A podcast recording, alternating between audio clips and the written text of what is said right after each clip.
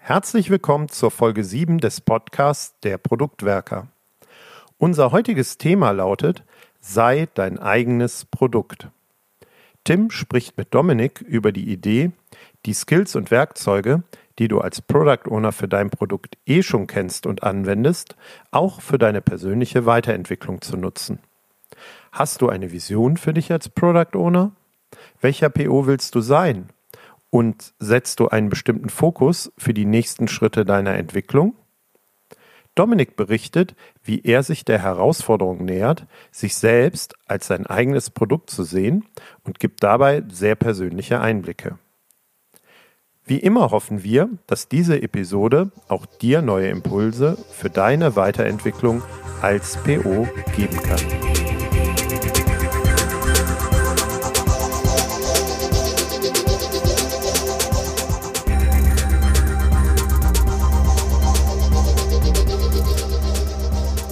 Als Product Owner kümmern wir uns den ganzen Tag um unsere Produkte, versuchen sie zu optimieren, ihren Wert zu maximieren Heute wollen wir euch in den Mittelpunkt des Podcasts stellen und euch als eigenes Produkt sehen. Was heißt das? Wir wollen die Frage beantworten, was wäre, wenn du dein eigenes Produkt wärest und ja, mit den Mitteln, die du sonst als Product Owner oder Ownerin anwendest, ähm, an dir selber arbeitest. Dominik, Du hast zu der Frage schon ein wenig geforscht und einiges auch überlegt, hast einige sehr interessante Sessions auch schon dazu gegeben. Und die Frage heißt, sei dein eigenes Produkt. Was meinst du damit? Ich hab, äh, ich bin ja so ein kleiner Junkie, was so Weiterentwicklung und Fortbildung und also etwas angeht. Ich lese total gerne, ich gehe gerne auf Konferenzen, also ein Kram. Und irgendwann habe ich gemerkt, dass ich so viel mache, dass ich mich fokussieren muss, dass ich irgendwie da einen roten Faden reinkriegen muss. Tatsächlich ist es dann irgendwann einfach passiert, dass ich gemerkt habe, dass da all das, was ich benutze, genau das Gleiche ist, was ich auch ganz generell bei der Produktentwicklung nutze. Das heißt, sei es jetzt so etwas wie eine Produktvision, Planning, äh, Retrospektiven, also etwas, ist irgendwie auch mit dabei. Und deswegen gehe ich normalerweise mit dem Spruch eben raus, sei dein eigenes Produkt, weil das was wir dafür brauchen, sind eben die Fertigkeiten, die wir eh schon erlangt haben, wenn wir Product Owner sind. Weil da brauchen wir es eben auch. Aber ja, warum ist das jetzt wichtig? Also du sagst äh, Weiterentwicklung, okay, persönliche Weiterentwicklung. Wir alle ne, lesen was, äh, hören einen Podcast zum Beispiel, gehen auf Konferenzen. Reicht das nicht? Also das Problem ist ja, dass es eigentlich so viel gibt, dass ich gefühlt jede Woche auf irgendeine Konferenz gehen kann. Ich kann mal nicht immer für Product Owner spezialisiert, aber ich kann eigentlich fast immer auf Konferenzen gehen. Ich kann fast immer zu irgendwelchen Meetups gehen. Ich kann jeden Tag zwei, drei Bücher lesen. Ich kann Blogs lesen ohne Ende. Das heißt, das Gleiche, was ich auch bei der Produktentwicklung habe. Ich habe einfach zu viele Möglichkeiten, um mich weiterzuentwickeln.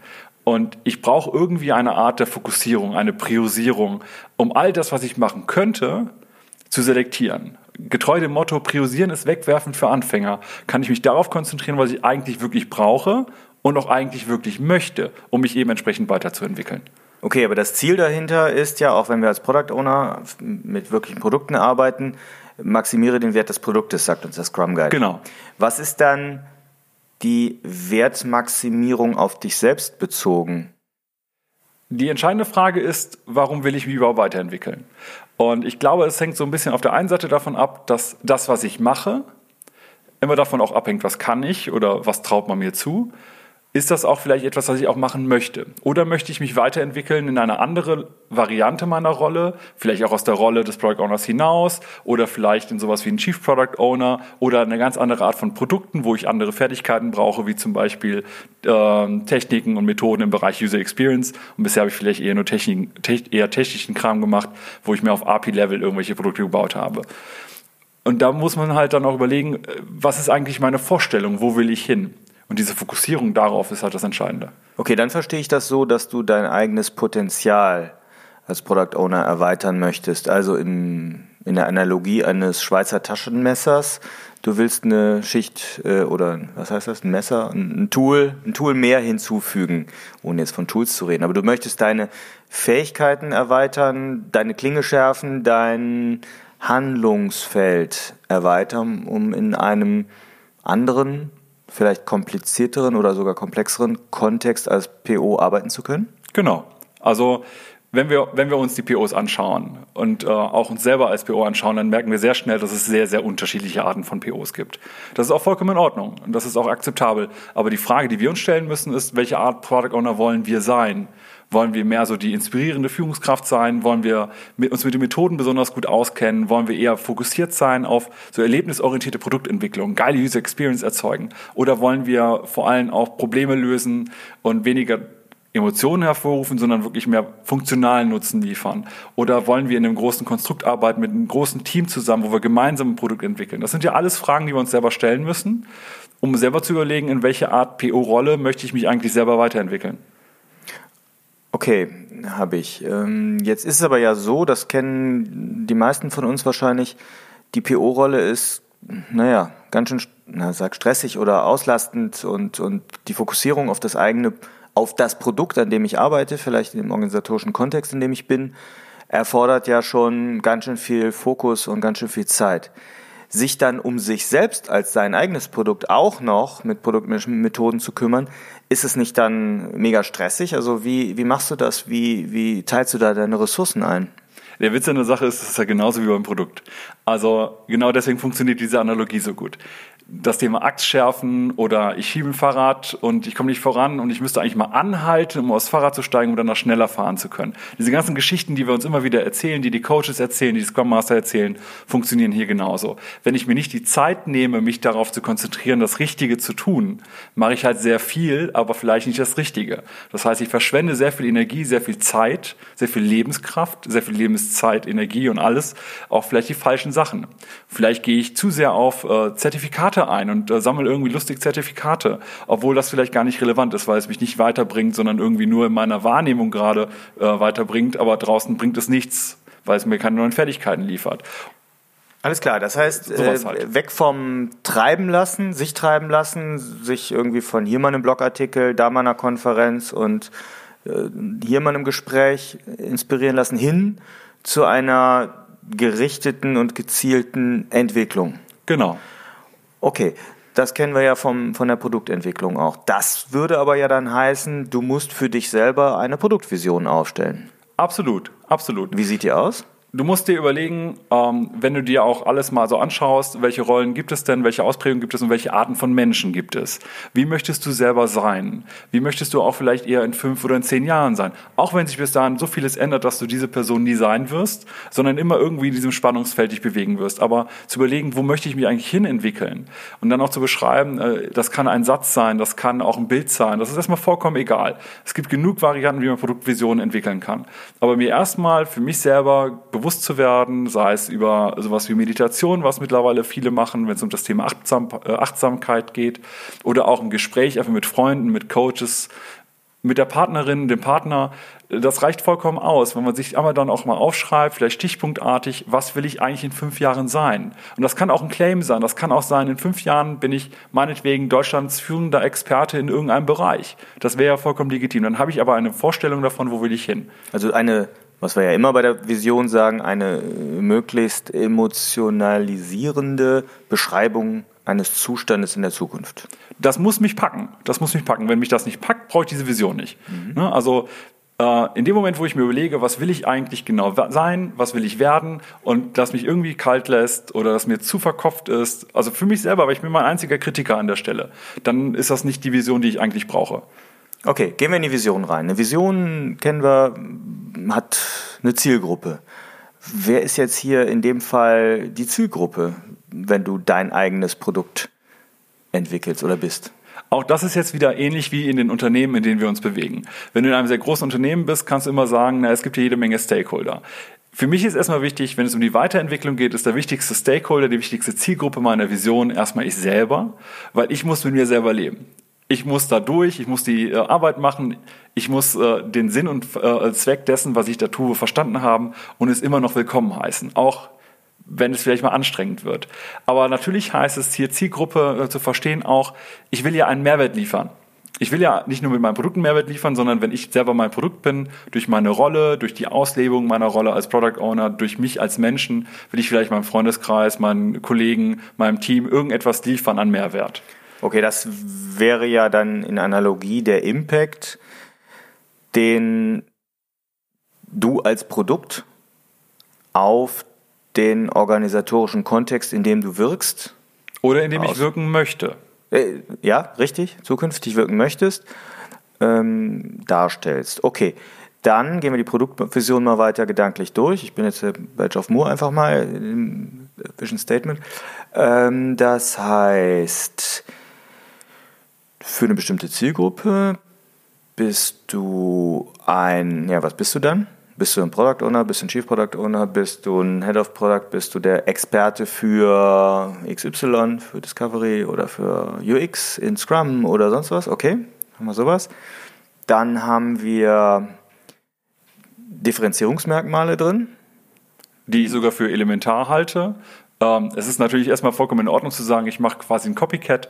Das heißt, ich habe so mein Idealbild, vielleicht auch gerade, weil ich gerade eher angefangen habe, noch nicht so viel Erfahrung habe, mir Senioren Kollegen oder jemand aus der Szene, den ich kenne, als Vorbild zu nehmen. Aber letztendlich muss man sich auch von denen wieder irgendwann differenzieren und zu überlegen, okay, was macht mich denn jetzt hier gerade als Product Owner einmalig oder besonders, finde ich sehr, sehr wichtig. Und das können auch schon Kleinigkeiten sein. Und setzt du dir dann auch so dieses anders als der und der, also abgrenzende Merkmal? Du hast es gerade angedeutet. Ich mache es ehrlich gesagt nicht so explizit für mich. Also ich schreibe mir nicht auf, ich möchte jetzt zum Beispiel so und so anders sein als Tim, sondern es sind für mich, äh, weil es eben um mich selber auch geht, eher in welche Richtung möchte ich mich entwickeln. Und wenn das zufälligerweise die gleiche sein sollte wie bei jemand anders, ist das für mich erstmal in Ordnung, solange ich glaube, dass der Markt, in Anführungsstrichen, äh, genug Kapazität hat, eben auch zwei der, von der Sorte zu ertragen. Wenn du sagst, der Markt, heißt es ja jetzt, wir reden jetzt hier nicht nur über Selbstständige oder Coaches oder sonst was, sondern auch äh, der Markt als angestellter PO, als ja irgendwo im Produktmanagement eine Rolle, ne? Das ist der Personalmarkt, ja, okay. genau. Okay, gut. Das heißt, über diese Produktvision für dich selbst was für einen Zeithorizont nimmst du da so gewöhnlich? Also die Vision sollte ja schon ein bisschen in die Zukunft gehen. Ne? Ich finde, wenn man sich fünf Jahre als Ziel nimmt, in fünf Jahren passiert so unfassbar viel. Äh, gerade wenn man auch eher noch ein bisschen jünger in der Rolle drin ist, in fünf Jahren passiert so viel, dass man fünf Jahre als Horizont gut nehmen kann und es, man kennt es von früher, mittlerweile ja Gott sei Dank nicht mehr so, dass in äh, Jobinterviews auch gefragt wird, wo sehen Sie sich in fünf Jahren? Da kommt man nie hin, aber alleine zu wissen, da würde ich gerne hin und ich mache folgende Tätigkeit, um hinzukommen, kann schon helfen. Und fünf Jahre reicht aus. Okay, gut, dann kann ich das greifen. Das heißt, mit einer solchen Produktvision für sich selbst hat man dann einen Nordstern, wie wir immer gerne sagen bei der Vision, der uns eine Richtung vorgibt. Wenn wir das haben, wie managst du dann dein eigenes Produkt weiterhin? Dann gehe ich mal davon aus, dass du ein Roadmap und Backlog oder ähnliches hast oder Storymap. Wie, wie sieht das aus? Also tatsächlich der Ausgangspunkt bei mir war immer, ich baue mir schon mein eigenes Backlog, weil eigentlich habe ich immer tausend Sachen, die mich interessieren und die packe ich einfach in den Backlog und ich mache das äh, tatsächlich, ich habe meistens so ein, ich weiß nicht warum, ich habe irgendwie Moleskin-Fable, habe meistens Moleskin-Notizbücher, die anderen gehen natürlich auch, aber ich nehme dann so ein und nehme diese ganz, ganz kleinen Post-its und äh, schreibe dann darauf, was ich alles machen könnte. Das können Zertifizierungen, Ausbildungen, Konferenzbesuche, Bücher, äh, auch konkrete andere Maßnahmen sein. Schreib die einfach erstmal auf. Und wie beim normalen Backlog ist halt im Zweifelsfall Priorisieren auch Wegwerfen für Anfänger. Das heißt, ich priorisiere die Sachen erstmal durch und sage, was bringt mir eigentlich am meisten? Ähm, gerne auch direkt im Vergleich mit, wie viel Aufwand muss ich dafür betreiben. Ein Buch zu lesen kann aufwendiger sein als eine Tageskonferenz. Ne, gerade wenn es ein dickerer Schinken ist oder wenn es auf Englisch ist und ich mit Englisch nicht so gut klarkomme. Oder was weiß ich. Von daher ist das dann für mich direkt, ich erstelle mal einen Backlog und das ist ein lebendes Artefakt. Okay, das heißt, du hast Backlog-Einträge erstellt. Haben die dann auch äh, Akzeptanzkriterien? Nicht immer. Nicht immer. Tatsächlich ist es meistens so, dass ich äh, Sachen, die nicht so ganz klar abzugreifen sind, also bei einem Konferenzbesuch, bei einem Buch und so weiter ist das für mich jetzt, sind das, das ist nicht so schwierig zu wissen, wann ist das fertig. Natürlich versuche ich mir immer zu überlegen, wenn ich jetzt eine Konferenz besuche oder ein Buch lese, was will ich eigentlich davon haben? Also was davon hilft mir eigentlich, meine Produktvision wirklich zu erreichen? Weil ich kann jetzt ein Buch lesen, ohne irgendetwas davon verstanden zu haben oder mitzunehmen. Ich kann eine Konferenz besuchen, ohne was mitzunehmen.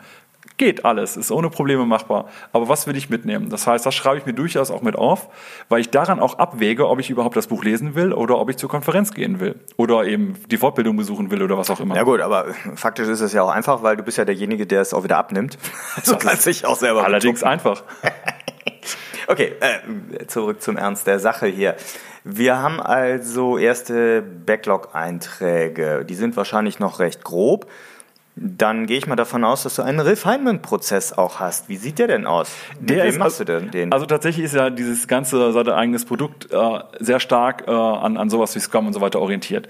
Aber es ist halt kein Scrum. Wir sind halt, äh, wir sind halt eine Person. Das heißt auch, dass äh, zum Beispiel ein Refinement-Prozess oder auch die Ausdefinierung von Akzeptanzkriterien ist halt mehr so zur Selbstreflexion und was bedeutet das für mich, lohnt sich das für mich. Das heißt aber jetzt nicht, dass ich für alles, was ich da irgendwie reinschreibe, ein ausgeprägtes Refinement mache, weil ich eben nur mit mir selber das im Klaren haben muss. Ich habe nicht vielleicht drei, vier, fünf Leute, die das verstanden haben müssen, sondern ich selber. Und ich kann selber überlegen, was bedeutet das in Konsequenz. Also Aber das fände ich doch jetzt, Entschuldigung, das fände ich jetzt doch besonders spannend, dieses Refinement dann auch mit Leuten zu reflektieren, die dich kennen, dein Umfeld, berufliches Umfeld, privates Umfeld und die dir auch helfen, die Komplexität oder auch den Aufwand von solchen Geschichten einzuschätzen. Ich glaube, das hängt immer so ein bisschen davon ab, in welcher Phase man gerade sich selber befindet. Wenn man in der Lage ist, mit einem Coach, mit einem Scrum Master, mit Arbeitskollegen und so weiter in dieser Art und Weise sich auszutauschen, ist das in jeder Phase und das jetzt nicht nur in so einer Art Refinement, sondern auch wenn man über so etwas wie Reviews und so weiter nachdenkt oder Planning, mega wertvoll, weil man immer dann wieder so ein äußeres Korrektiv hat und auch die eigenen Gedanken nochmal reflektieren kann und äh, durch externe Impulse auch auf ganz neue Ideen kommt, die man vorher gar nicht hatte. Aber es ist jetzt für mich nicht, das Refinement ist für mich meistens vor allem dieses Team, das darüber spricht, was genau wollen wir eigentlich damit jetzt erreichen, was genau bedeutet, was müssen wir eigentlich genau machen. Das kann mit externen sein, aber ich habe jetzt nicht immer die gleichen. Also ich wechsle das durchaus auch durch. Ich spreche mit meiner Partnerin gerne darüber, ich spreche gerne mit Kollegen darüber, um einfach dann auch auch zum Beispiel mit dir oder mit anderen darüber mal zu reflektieren, was bedeutet das jetzt eigentlich für mich und lohnt sich das, das für mich zu machen? Ich erinnere mich an einen Tweet von dir auf Twitter vor ein paar Wochen oder Monaten, ich weiß gar nicht mehr, wo du vermutlich aus einem dieser Refinements eine Frage gestellt hast, äh, irgendwie in welche Richtung soll ich mich entwickeln oder so. Ähm, war das ein Refinement oder? Äh, ja, das kommt äh, nicht aus dem Refinement, das kommt eher aus der Retrospektive. Ah, okay ähm, war aber tatsächlich so ein kurzer, ein kurzes Gefühl von irgendwie die wichtigen Sachen, die ich rein lernen wollte, im Sinne von, ich gehe zu einer Fortbildung, ich lese ein Buch und so weiter. Das fühlte sich gerade irgendwie so fertig an. Und das war es halt auch nicht. Ich wusste auch, dass es nicht, das nicht ist, aber ich wusste nicht, in welche Richtung will ich gerade weiter. Gibt es ein Feld, das ich jetzt zusätzlich erschließen möchte, irgendwo, wo ich unfassbares äh, Spezialwissen nochmal erarbeiten will. Und das fehlte mir an der Stelle. Und dann habe ich halt gesagt, na, ich weiß gerade nicht, in welche Richtung ich mich weiterentwickeln will, habe halt gefragt und Nee, ich habe es halt auch nicht so gut formuliert. Dann kam halt eher so, mach dich selbstständig, äh, fang bei uns an, äh, bewirb dich da und da. Also es ging nicht um einen neuen Job, sondern ich wollte halt meine Weiterentwicklung irgendwie neu justieren, weil da fehlte mir so ein bisschen der Schwank zu der Vision. Okay, gut. Äh, kleiner Exkurs, den wir da hatten. Also wir haben Backlog, wir haben das Refined. Arbeitest du dann auch in Sprints und wie lang sind die? Also ich arbeite in Iterationen. Lass uns die ruhig Sprints nennen. Die Iterationen, ähm, das Problem ist nur, es hängt sehr von meiner persönlichen Situation ab, wie regelmäßig ich, ich das mache. Ich habe äh, eben gesagt, ich habe so ein Notizbuch und dieses Notizbuch nutze ich auch für so hinter so spätere Sachen wie die Retrospektive, um zu überlegen, was passt, was passt nicht. Aber es kann sein, dass ich das einmal im Monat mache. Es kann sein, dass ich das auch alle zwei, drei Wochen mache. Es kann auch sein, dass ich es nur alle zwei Monate mal mache. Das ist bei mir ehrlich gesagt Hand aufs Herz, sehr unregelmäßig. Das hängt aber auch damit zusammen, dass dieser Prozess der Weiterentwicklung bei mir einfach sehr unstet ist. Also es gibt Momente, da habe ich unglaublich viel Zeit, viel Energie oder was auch immer und kann mal richtig was runterrocken und habe auch richtig Lust darauf. Und dann gibt es andere Momente, wo vielleicht die normale Arbeit so viel Energie frisst oder ich vielleicht im Privaten irgendetwas habe, dass ich mir gar nicht den Kopf darüber zerbrechen möchte, mich jetzt gerade weiterzuentwickeln, gerade als Product Owner. Das heißt, da variieren meine Sprints, das wäre jetzt nicht klassisch nach Scrum äh, in Ordnung, aber es ist ja eben kein Scrum, aber wir wollen mhm. uns da schon dran anlehnen. Aber da sehe ich, sehe ich auch den, die Gefahr eigentlich immer, dass wir in der PO-Rolle ja sehr häufig auch ein Stück weit absaufen und ne? also die Zeit ist ja nie richtig, wenn du schon siehst, wie viele der Product Ownerinnen und Product Owner gar nicht rausgehen aus ihrem Unternehmen mal auf Meetups, Link Coffees, Konferenzen das, die, die sehen wir manchmal, ja, aber ich wette darauf, dass 70 Prozent eher nur ja, bei ihren Produkten hängen, um es mal so zu sagen, dann ist das ja, nochmal gesagt, super stressig und sich da auch selbst zu disziplinieren. Ne? Also mittlerweile bin ich ja tatsächlich bei fast allem, was ich mache, über zum Beispiel Trello-Boards und so weiter organisiert, also auch im Privaten, auch sowas wie Steuererklärung und so weiter. Und auch da habe ich einen regelmäßigen Reminder, um diese Selbstreflexion zu machen. Einfach damit ich das nicht aus den Augen verliere. Weil die Gefahr, die du gerade nennst, die sehe ich auch. Die ist auch ganz normal und realistisch. Und das passiert mir auch, dann zu sagen, okay, jetzt äh, ich skippe das jetzt mal, aber wenn dann halt in zwei Wochen nochmal der Reminder kommt, dann ist es vielleicht gerade nicht mehr so stressig. Dann ist es halt immer noch der klassische operative Fuckscheiß, der irgendwie um die Ecke kommt, aber ich kann mich so ein bisschen mehr äh, doch wieder freischaufeln. Okay. Mm, du hast gesagt, du arbeitest meistens in so einem Büchlein. Man könnte dieses Taskboard aber auch ja, in Trello oder anderen Tools aufbauen. Das hängt, glaube ich, sehr stark davon ab, wie deine persönliche Vorliebe ist. Ähm, ich habe tatsächlich ein Fable für Notizbücher. Ich habe ganz viele verschiedene für verschiedene Themen. Ich äh, liebe die auch so ein bisschen. Ich male da drin rum. Ich habe Textmarker. Ich äh, klebe da ganz viele mit lustigen Post-its und auch Aufklebern und so weiter rein. Und dieses ähm, es einfach auch lieb haben und es auch gerne nutzen, inspiriert mich auch und motiviert mich auch dazu, das häufiger zu verwenden. Alleine weil ich es eben so pflege. Ich habe, das sind einfach blanke Seiten, ich nummeriere die sogar durch. Ich habe vorne dann mal irgendwie ein Bunt hingemalt, meine Produktvision und schreibe dann immer meinen ganzen Kram einfach weiter rein, habe meine Post-its und dann kann es auch mal sein, dass ich eben, nachdem ich es einmal ausgelassen habe, nach einem Monat das Ding wieder in die Hand nehme und auch mal einfach durchblätter. Und das ist so, das gibt mir ein gutes Gefühl. Wenn ich das nicht brauche, reicht auch ein Trello-Board, wenn ich dadurch das Gefühl habe, ich bin strukturierter und geordneter. Na, da geht's, letztlich ist das ja eher, würde ich behaupten, schon ein bisschen mehr Richtung Personal Kanban-Ansatz. Äh, da gibt's ja auch schöne haptische Geschichten. Aber wichtig ist, da sind wir uns, glaube ich, einig, die, die, die Schwelle muss einfach total niedrig sein äh, für dich selbst. Und da hat jeder seinen anderen, eigenen Style. Ähm, was, was macht mir Spaß? Ne? Der eine hat einen Spaß am Büchlein und ist auch immer dabei. Äh, ich habe vielleicht Spaß an zum Beispiel Trello, weil ich habe über verschiedene Devices da immer drauf Zugriff und der nächste macht's äh, full-fledged in irgendeinem lustigen System mit 125 äh, Labels und, und Klassifizierung und Auswertung. Ich sehe das so ein bisschen wie bei diesen typischen To-Do-Apps oder To-Do-Listen-Applikationen. Da habe ich auch schon irgendwie äh, gefühlt 10 äh, bis 20 schon mal durchprobiert.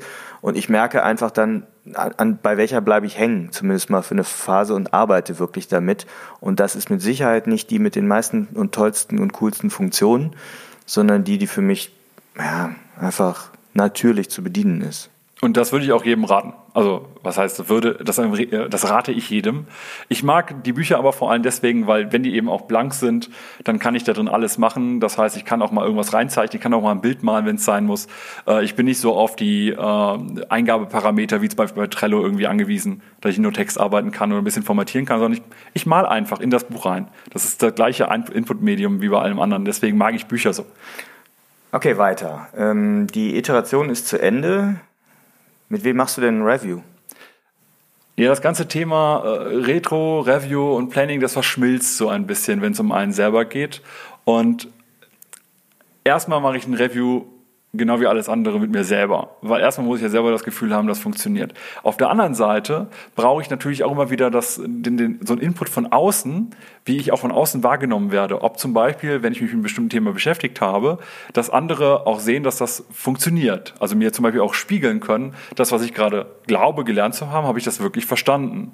Oder haben sie das Gefühl, da fehlt noch irgendetwas? Auch da bin ich wieder mit diesem, in diesem äh, Peer-Kreis, dass ich andere POs frage, auf Community-Treffen gehe vielleicht auch einfach als ein Ergebnis meiner Weiterentwicklung äh, eine Session auf irgendeinem Scrum-Tisch anbiete, um dadurch zu schauen, habe ich es wirklich auch selber verstanden, kann ich das vermitteln, weil wenn ich es vermitteln kann, habe ich soweit verstanden und die anderen haben auch einen Mehrwert davon. dann kriege ich das auch zurückgespielt. Also da äh, ist immer ein bisschen, es kommt so ein bisschen drauf an, aber ich glaube, wenn du halt Kollegen hast, Freunde hast und so weiter, die dir da was zurückspielen können, dann ist das so eine Art äh, verstecktes Review, weil ich würde es jetzt nicht eben zusammenfassen in einen einzelnen Termin, wo man irgendwie nochmal alles zeigt, was man gelernt hat. Das macht irgendwie keinen Sinn. Retrospektive wäre ja dann eher die Frage, funktioniert der Prozess, in, dem, in deinem Fall mit dem Büchlein, mit den Post-its, mit den Malereien, mit den Remindern, dass du es tun würdest. Das, das wären für mich eigentlich so typische Fragen. Ja, ähm, klappt es, dass ich das mit mir selber mache? Oder muss ich daran was ändern? Die Retrospektive ist für mich an der Stelle tatsächlich ein kleines bisschen anders, weil ich äh, auf mich insgesamt selber schaue. Ähm, mein ganzes Selbst irgendwie versuche zu reflektieren und zu schauen, nicht nur, ob mein Prozess der Weiterentwicklung gut funktioniert, sondern äh, zum Beispiel auch, äh, ob ich schon das Richtige mache oder ob ich andere Maßnahmen treffen muss, um auch vielleicht Sachen, die nicht in meinem Backlog stehen, die aber auf meine Vision einzahlen, im Sinne von nicht funktionale Anforderungen oder ähnliches, ob ich die weiter berücksichtigen muss. Hast du da einen Tipp, welche Retro-Methoden du da mit dir selber einsetzt? Ich bin tatsächlich, ich mache es immer relativ simpel und das verwende ich dann wirklich auch jedes Mal, das ist so ein Starfish, in dem ich halt überlege, okay, wenn ich jetzt meine letzte Iteration anschaue, was lief irgendwie gut, äh, also wovon möchte ich mehr, wovon möchte ich weniger, was muss unbedingt mal anfangen, was muss sofort aufhören und was darf gerne so weiterlaufen, wie es jetzt bisher auch war. Ne? Also genau die gleichen Sachen. Und ein Beispiel, weil du eben gefragt hast, ähm, was da zum Beispiel auch mal vorkam, dass ich halt das ging auf keine meiner, meiner, meiner Items aus dem Backlog, aber es gab äh, zum Beispiel einen Konflikt mit einem Kollegen, der eigentlich kein Konflikt war, aber es war etwas, was mich persönlich genervt hat und belastet hat. Dann habe ich mir halt als eine Maßnahme da auch rausgeleitet, äh, das anzusprechen, das zu lösen. Und das habe ich gemacht und das hat mich halt insgesamt, äh, also es hat das Problem gelöst. Wir sind total gut befreundet, das war also kein Riesenkonflikt, das war irgendeine Kleinigkeit, die mich genervt hat. Und es hat danach für mich das normale Arbeiten und auch das normale Weiterentwickeln so viel leichter gemacht. Also war mir so ein Impediment, das ich aufgelöst habe.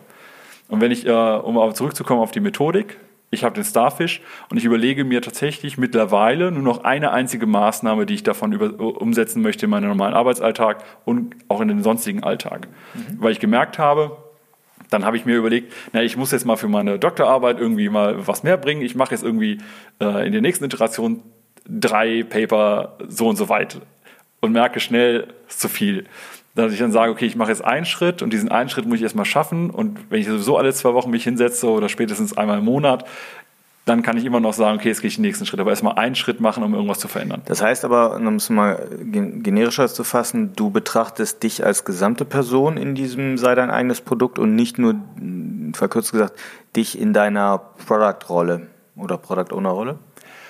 In, dem, in der Retrospektive bin ich tatsächlich ein bisschen mehr auf der gesamten Personenebene, weil ich bin halt ein Mensch. Und äh, was man dann auch einfach sagen muss, ist, dass wenn ich als Mensch ein Problem habe, werde ich in der Rolle des POs auch ein Problem haben, wenn mich zum Beispiel, man kennt das ja, wenn man im Privaten irgendwas hast, das einen unglaublich belastet. Das kann zum Beispiel eine Trennung sein, so ein ganz klassischer Grund, der einen so richtig beschäftigt. Dann wirst du auch in der Rolle des POs irgendwie eine, ich sag mal, Minderleistung, ohne es negativ zu meinen, aber eine geringere Leistung als üblich bringen können, weil dein Kopf einfach woanders ist.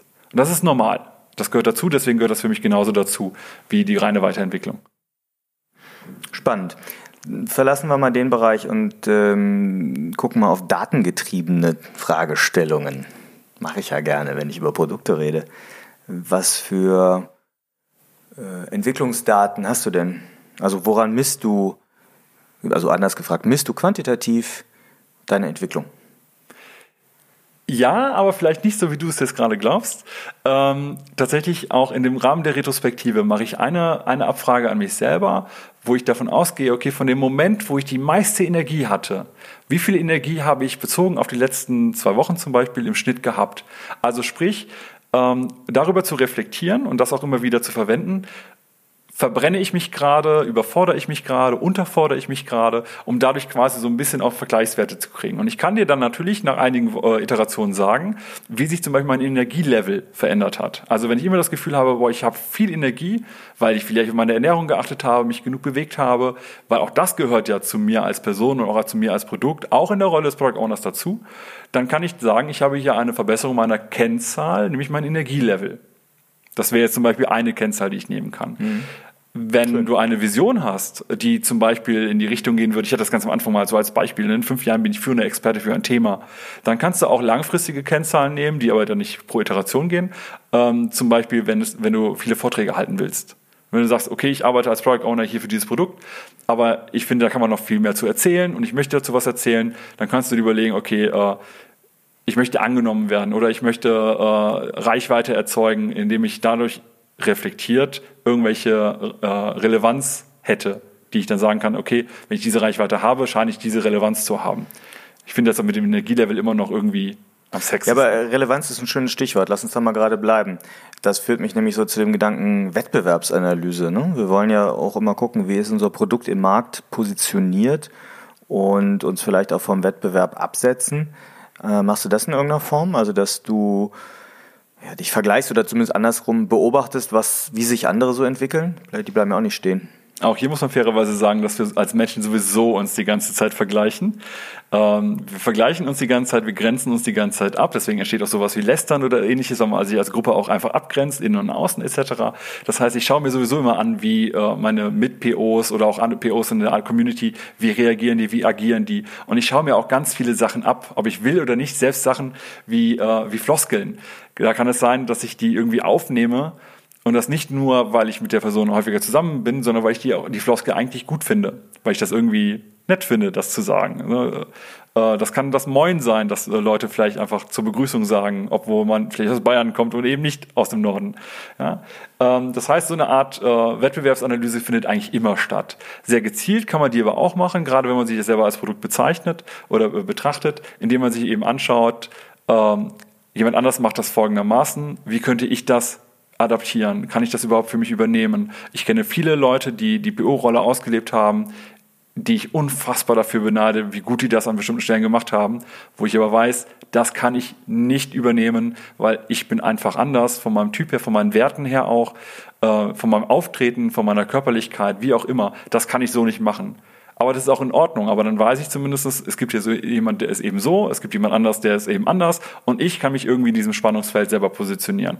Das ist ja auch ein Teil der Wettbewerbsanalyse. Ja klar, im Endeffekt findest du da deine Nische oder deinen äh, Blue Ocean, in dem du dich positionierst. Ja, und in dem ich mich auch wohlfühlen kann. Was, äh, ich möchte mal so ein bisschen Rückblick machen, was, was war denn so die äh, schwierigste Herausforderung, die du selber gestellt hast in den letzten äh, Monaten oder Jahren, seitdem du das machst, wo du so das, das, das schwierigste Feature sozusagen umgesetzt hast oder die schwierigste Weiterentwicklung, wo du selber vielleicht auch gedacht hast, boah, das, ob ich das schaffe, keine Ahnung. Also was war dein mutigster Schritt?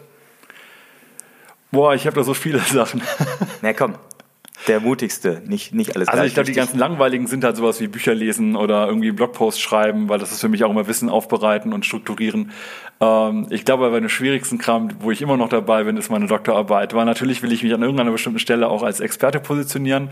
Jetzt ist meine Doktorarbeit genau in diesem Bereich und da bin ich immer noch dran und ich bin immer noch nicht fertig. Und jedes Paper, jede Veröffentlichung, jede Untersuchung ist halt so anstrengend so aufwendig, dass man, dass ich mich manchmal frage, okay, kriege ich das alles hin? Schaffe ich das oder ist das neben der Arbeit äh, doch zu viel? das sind, glaube ich, so die Herausforderungen, die ich am meisten, am meisten als Herausforderung auch betrachte. Und wenn muss. du das nochmal jetzt hier explizit auf die PO-Rolle oder die Produktrolle beziehst, was, äh, an was denkst du da als Schwierigstes?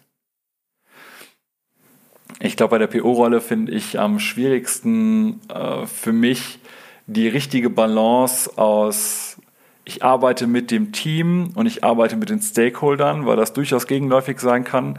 Und ich versuche mich viel mit den Themen ähm, Körpersprache, äh, ähm, Intuition und aber auch Empathie, also vieles, was so aus dem Bauch herausgeht, ähm, auseinanderzusetzen, um das besser zu verstehen, um meine Empathie, Verständnis zu stärken. Das ist aber so schwierig auch irgendwie greifbar zu machen. Bin ich jetzt wirklich besser oder interpretiere ich das nur hinein? Ne, das kann ich dir halt nie sagen. Ich, äh, natürlich besuche ich irgendwelche äh, Mimik-Seminare, wo es um die, um das Gesicht geht und so weiter. Aber wenn ich das hinter übe, weiß ich nie, ist das wirklich wahr oder überinterpretiere ich es gerade. Und das ist für mich eine der größten Herausforderungen, auch als PO-Rolle, wenn ich eben mit Menschen umgehen will. Cool. Ja, wir haben äh, uns heute die Frage gestellt, oder ich habe Dominik interviewt hier äh, und befragt zu, der, zu seinem Ansatz, sei dein eigenes Produkt. Im Sinne, nutze die Fähigkeiten, die du als Produktmensch hast, doch mal auf dich selbst bezogen, in kleinen Analogien zu agilen Praktiken hier und da. Vielen Dank für den Einblick. Ich hoffe, dass du, ich bin mir sicher, dass du an der einen oder anderen Stelle Impulse hinterlassen hast, äh, bei unseren Zuhörerinnen und Zuhörern mal selber darüber nachzudenken, wie sie ihr persönliches Wachstum etwas strukturierter angehen können. Also letztendlich kann ich ja sowieso nur jedem sagen, nehmt, kauft euch irgendein Buch oder nehmt irgendein Notizbuch. Ja, ich weiß, nehmt erstmal ein Buch und fangt einfach erstmal an. Ihr könnt es hinterher immer noch digitalisieren, aber einfach mal nehmen, anfangen und wirklich auch die Zeit nehmen. Im Zweifelsfall einmal im Monat eine halbe Stunde. Das kriegt man hin. Und wenn man nicht anfängt, wird das nie was, also fangt einfach an. In diesem Sinne, entwickelt euch als Produkt.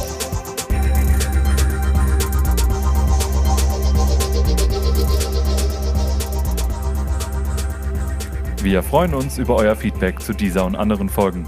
Ihr findet uns im Netz unter produktwerker.de oder bei Twitter unter dem Namen Produktwerker.